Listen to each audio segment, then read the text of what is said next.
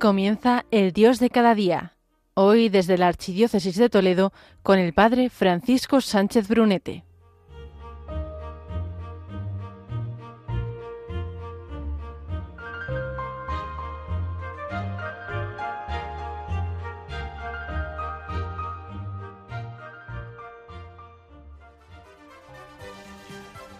Muy buenos días, queridos oyentes de Radio María. Nos encontramos aquí en este espacio del Dios de cada día. Hay cuatro hechos que nos llevan a hacernos una pregunta digna. ¿Existió Jesús? ¿Quién es este Jesús? Sé que para muchos de vosotros está claro y ante Él se dobla nuestra rodilla y se inclina nuestro corazón. Pero Puede ser bonito el afirmar nuestra fe y adentrarnos en esos fundamentos que defienden o muestran la existencia histórica de Jesús y que al mismo tiempo nos darán esas credenciales acerca de su persona, acerca de su divinidad. O también puede ser que en estos momentos te hayas enchufado, te hayas unido a la emisora y seas de aquellos que están buscando. ¿Quién es Dios? ¿Existe Dios? ¿Existe Jesús? ¿Es posible que este Señor sea el Dios de la vida? Bueno, pues vamos a dedicar especialmente este programa a indagar esa existencia histórica de Jesús. Vamos a presentar primero una serie de afirmaciones que lo niegan y las iremos rebatiendo en este y otros programas. Bienvenidos a una sección más del Dios de cada día. Cada día con el sol renacen nuevos tiempos, nuevas oportunidades de alcanzar el cielo, para liberarnos de lo que nos tiene presos y empezar a caminar hacia el destino nuestro. Creo en un Dios que nos renueva, que borra el pasado y nos entrega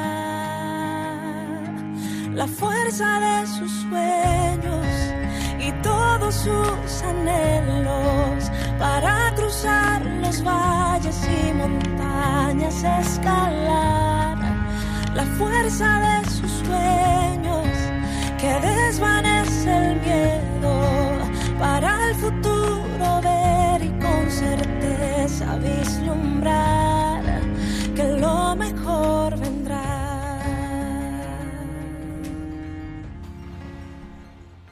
Hay cuatro hechos que hacen muy respetable esta pregunta. ¿Quién puede ser Jesús? El primero de ellos sería que nos encontramos con 8.000 millones de hombres, es decir, la totalidad del planeta que utilizan su año de nacimiento en el calendario, aun cuando nunca hayan oído hablar de él. Es cierto que todo esto es una auténtica proeza, pues ha habido numerosos intentos para poder quitar esta referencia del nacimiento de Cristo. Un ejemplo es la Revolución Francesa, que intentó crear un nuevo calendario con un nuevo año en 1793. Otro ejemplo puede ser Mussolini, también intentó establecer un año como primero en 1925. Nos encontramos otras culturas, la fe judía, la musulmana, y también los chinos, que en sus propios calendarios tienen su numeración, pero esa utilización de calendarios se limita a su propia esfera. De hecho, el nacimiento de Cristo, el nacimiento de Jesús, ha creado un meridiano absoluto y universal, un ecuador en el tiempo, que separa la historia de la humanidad en dos, un antes de Jesús y un después de él. Al mismo tiempo encontramos otro hecho. Es un fenómeno único. El siglo pasado se escribieron más de 20.000 libros sobre él. Y ya sabemos que la Biblia es el libro más difundido y traducido en el mundo, en todos los idiomas. Y junto a esto, 2.500 millones de personas, es decir, el tercio de la humanidad, afirman creer en la divinidad de Jesús. ¿Otro hecho más? Pues bien, vamos a un tercero. Si uno piensa un poco según la lógica nuestra humana, el mismo nombre de Jesús tendría que haber sido desconocido. Eh, nos encontramos con alguien, un artesano de Nazaret, que jamás se nos dice que tuviese espada ni pluma, que no ejerció ninguna función en su país, sería alguien, el nombre de alguien, que debería haber caído en el olvido.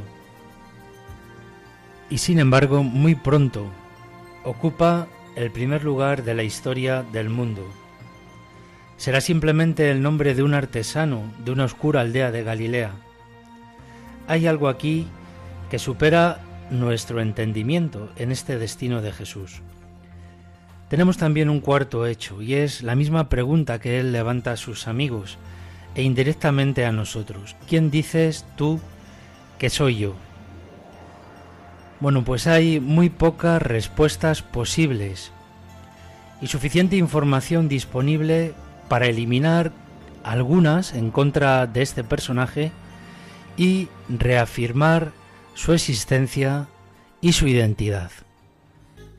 He aquí las siete respuestas que se han dado a lo largo de la historia y que son por otra parte las únicas respuestas lógicamente posibles a la pregunta. ¿Quién puede ser Jesús? Una de ellas nos dice no existió. Es un mito creado a posteriori. Esta es la tesis de algunos ateos y de algunos otros a partir del siglo XVIII, como Bauer. Una segunda respuesta es decir que Jesús es un gran sabio. Tenemos aquí una tesis de Renan, de Jefferson, de numerosos francmasones y parte del gran público. Otra tercera respuesta es un loco. Esta tesis está sostenida por cierto número de filósofos a partir del siglo XIX, como Strauss o Nietzsche, y luego en el siglo XX por médicos y psiquiatras diferentes como William Hearst. Una cuarta respuesta sería decir que es un aventurero que fracasó, esa es la tesis del libro judío del Talmud y del judaísmo. Hay más respuestas. La quinta, Jesús es un profeta. Esta es la tesis de los musulmanes y de algunos de sus contemporáneos. Otra posibilidad también afirma que es el Mesías y un hombre extraordinario, pero solamente un hombre. Es la tesis de los arios y de los cátaros. Y una séptima, es el Mesías y Dios hecho hombre. Tesis de los cristianos y de los judíos mesiánicos. Vamos a ir investigando cada una de estas siete posibilidades de manera precisa y profunda. Vamos a llamar aquí al estrado, a la historia, a la Biblia, a la razón y sobre todo a esos testigos de la acusación cuyos ataques desordenados y contradictorios aportarán elementos valiosos. Hoy, sobre todo, querido oyente, vamos a traer aquí a ese Jesús del cual afirman que nunca existió, diciendo que es un mito creado a posteriori. ¿Será esto cierto? ¿Tenemos pruebas para afirmar lo contrario, su existencia?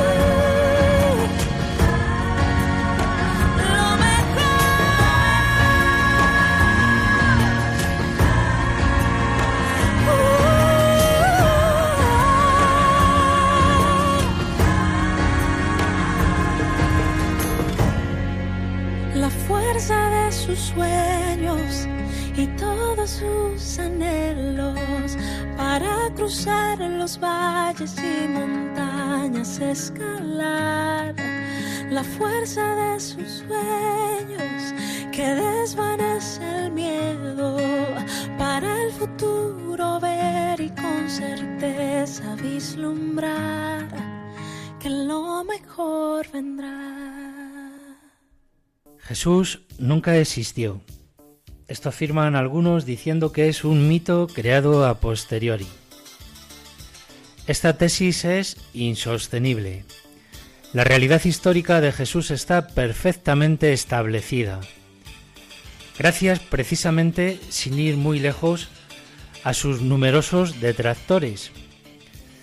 Estos testimonios que son hostiles a Jesús son el mayor valor probatorio de su existencia. Vamos a acercarnos a ellos, pues son ampliamente suficientes. No es necesario recurrir a la escritura, a los santos, a los apóstoles, a los padres de la Iglesia. Simplemente aquellos que le quisieron detractar nos están afirmando la existencia histórica de Jesús. Vamos a ir a un historiador judío, Flavio Josefo. Su vida se sitúa entre el año 37 y 100 después de Cristo. Él refiere la lapidación del hermano de Jesús, Santiago el Menor, que se produjo en el año 62 en Jerusalén. Dice así, Ananías el joven, que había recibido el gran pontificado, reunió el Sanedrín de jueces y trajo ante ellos a Santiago, hermano de Jesús, llamado el Cristo, y algunos otros, y cuando los hubo acusado de transgredir la ley, los entregó para que fueran lapidados. Tenemos también el testimonio de un notable sirio, estoico por convicción, llamado Marabar Serapión. Él en el año 73 evoca en una carta escrita a su hijo en prisión el castigo de quienes persiguen a los sabios y dice esto siguiente. ¿Qué ventaja obtuvieron los judíos cuando condenaron a muerte a su rey sabio? Después de aquel hecho, su reino fue abolido.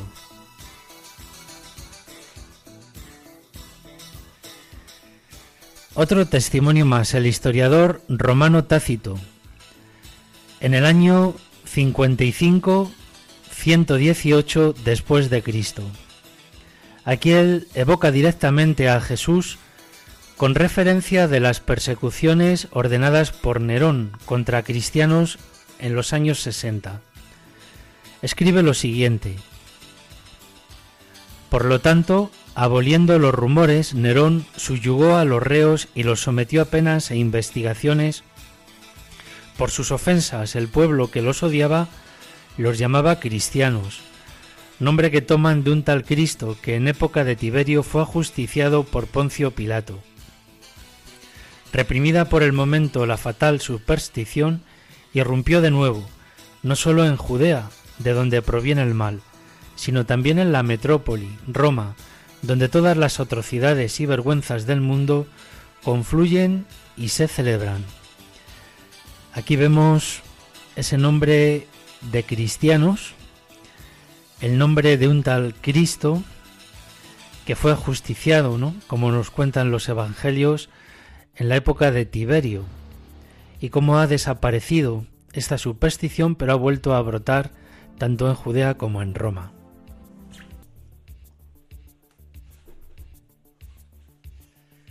nos encontramos un testimonio más, el historiador romano Suetonio, años 69 al 125 después de Cristo.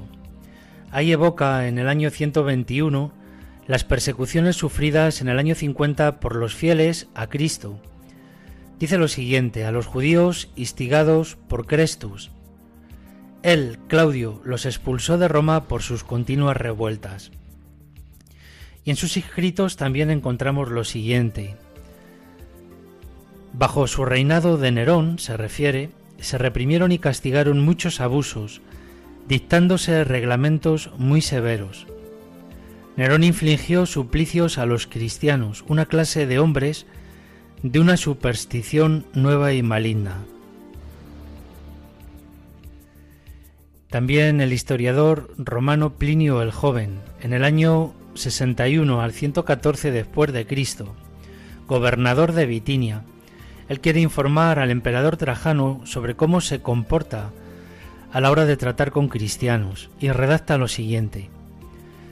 Los que decían que no eran ni, ni habían sido cristianos, decidí que fuesen puestos en libertad después que hubiesen invocado a los dioses, indicándoles yo lo que habían de decir, y hubiesen hecho sacrificios con vino e incienso a una imagen tuya que yo había hecho colocar junto a las estatuas de los dioses, y además hubiesen blasfemado contra Cristo. Otros afirmaban que toda su culpa o error había sido que habían tenido la costumbre de reunirse en un día determinado antes del amanecer y de entonar alternativamente un himno en honor de Cristo, como si fuese un Dios. De nuevo aquí su nombre, Cristo. Esa costumbre también de cristianos de reunirse en la celebración de la Eucaristía al amanecer del domingo. Incluso el saber que ellos le confesaban como Dios. Un escritor griego también se suma a este grupo, Luciano de Samosata, él dice que aquel hombre a quien siguen adorando, que fue crucificado en Palestina, por haber introducido esta nueva religión en la vida de los hombres. Además, su primer legislador de los cristianos les convenció de que todos eran hermanos, y así tan pronto como incurren en este delito, reniegan de los dioses griegos y en cambio adoran a aquel sofista crucificado y viven de acuerdo con sus preceptos. También un filósofo celso del siglo II se burla de Jesús y nos dice que a él le presentan como un dios a un personaje que termina con una muerte miserable, una vida infame. Y vamos a dar paso a testigos judíos. Este testimonio es impresionante, es un gran historiador, Flavio Josefo, donde él se unió a los romanos en el momento de la guerra del año 70 y escribe lo siguiente. Por aquel tiempo existió un hombre sabio llamado Jesús, si es lícito llamarlo hombre, porque realizó grandes milagros y fue maestro de aquellos hombres que aceptan con placer la verdad. Atrajo a muchos judíos y a muchos gentiles. Era el Cristo. Delatado por los principales de los judíos, Pilatos lo condenó a la crucifixión. Aquellos que antes lo habían amado no dejaron de hacerlo, porque se les apareció al tercer día resucitado. Los profetas habían anunciado este y mil otros hechos maravillosos acerca de él. Desde entonces hasta la actualidad existe la agrupación de los cristianos.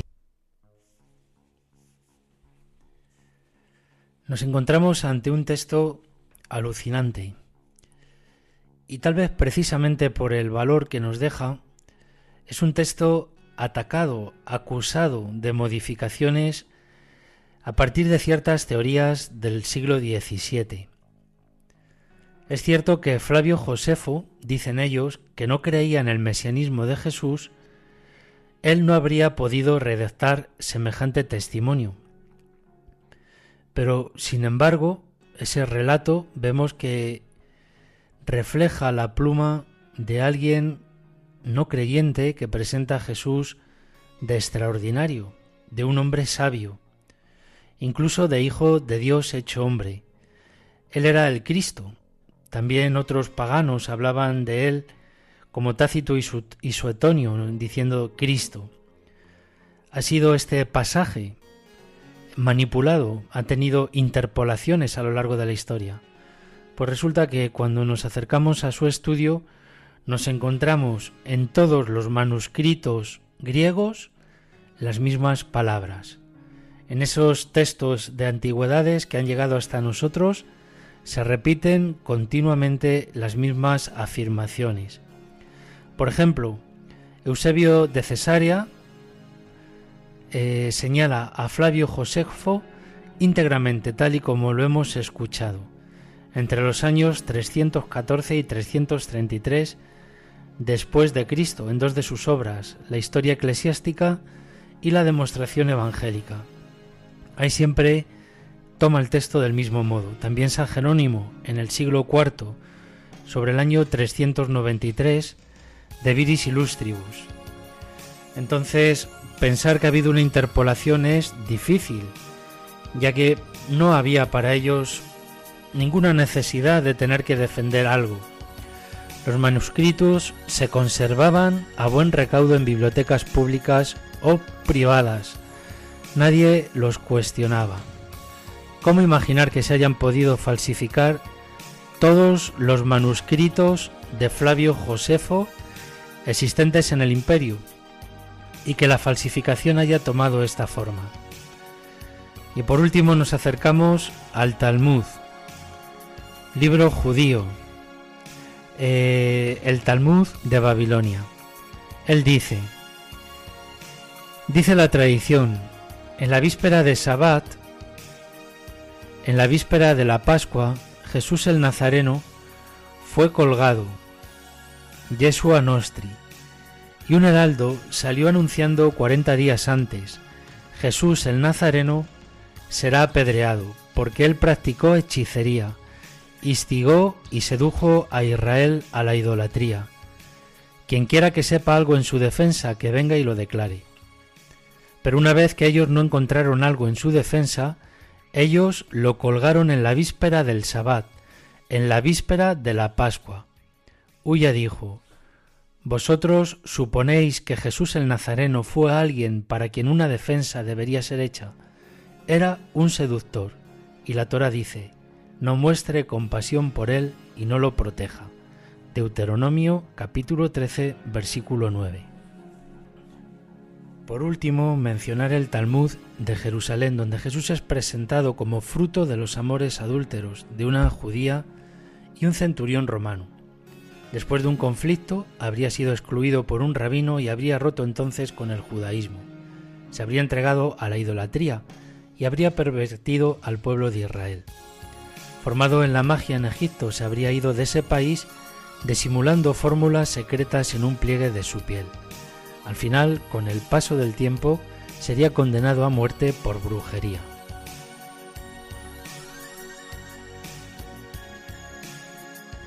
Después de haber escuchado todo esto, podemos hacernos una pregunta. ¿A qué conclusiones llegas después de escuchar estos testimonios fuera de la tradición cristiana? Vamos a intentar sintetizarlos. Vamos a sintetizar al menos cuatro conclusiones. La primera es el nombre. Todos le llaman el Cristo. Algunos de ellos se refieren a su sabiduría, incluso a su confesión de esos seguidores como Dios. Una segunda afirmación que encontramos es ese grupo de seguidores no pequeño, que a veces ha parecido desaparecer y que de nuevo ha resurgido ya no solo en la zona de Palestina, sino también en la metrópoli y en Roma. Se habla también de su magia, es decir, nos están haciendo referencia a esa capacidad de Jesús de hacer milagros. Y por último aparece su muerte, en la época incluso marcada de Poncio Pilato. Se pueden sumar otros detalles como la resurrección o esa celebración de la Eucaristía de los primeros cristianos al amanecer del domingo. Y ahora yo a ti te hago esta pregunta. ¿Dudas de la existencia histórica de Jesús? No es lógico, no es racional. Cuando hay pruebas que afirman que Él existe, que ha habido un hombre en la historia que se llama Jesús el Cristo, que ha estado donde tú y yo, bueno, querido oyente de Radio María, iremos así desmontando o indagando otras respuestas. Para el próximo programa, dentro de cuatro miércoles aquí en Radio María, en el Dios de cada día. Jesús es un mito. Ha sido algo creado a posteriori. O eso que nos están diciendo de Jesús es verdad. Porque según hemos visto ya, parece ser que hasta los evangelios, ¿no? Concuerdan, que no mienten, no niegan estos textos fuera de ellos. Muy bien, querido amigo que has conocido a Cristo, que le buscas, o que rindes o deseas doblar tu rodilla, tu corazón, delante de este Dios que si lo es, hace cosas impresionantes, como revelarse, encanarse, encarnarse y redimirte. Os dejo con una canción a San José, pues vamos a entrar pronto en este mes dedicado a él. Arde. Él es el Padre adoptivo de Jesús.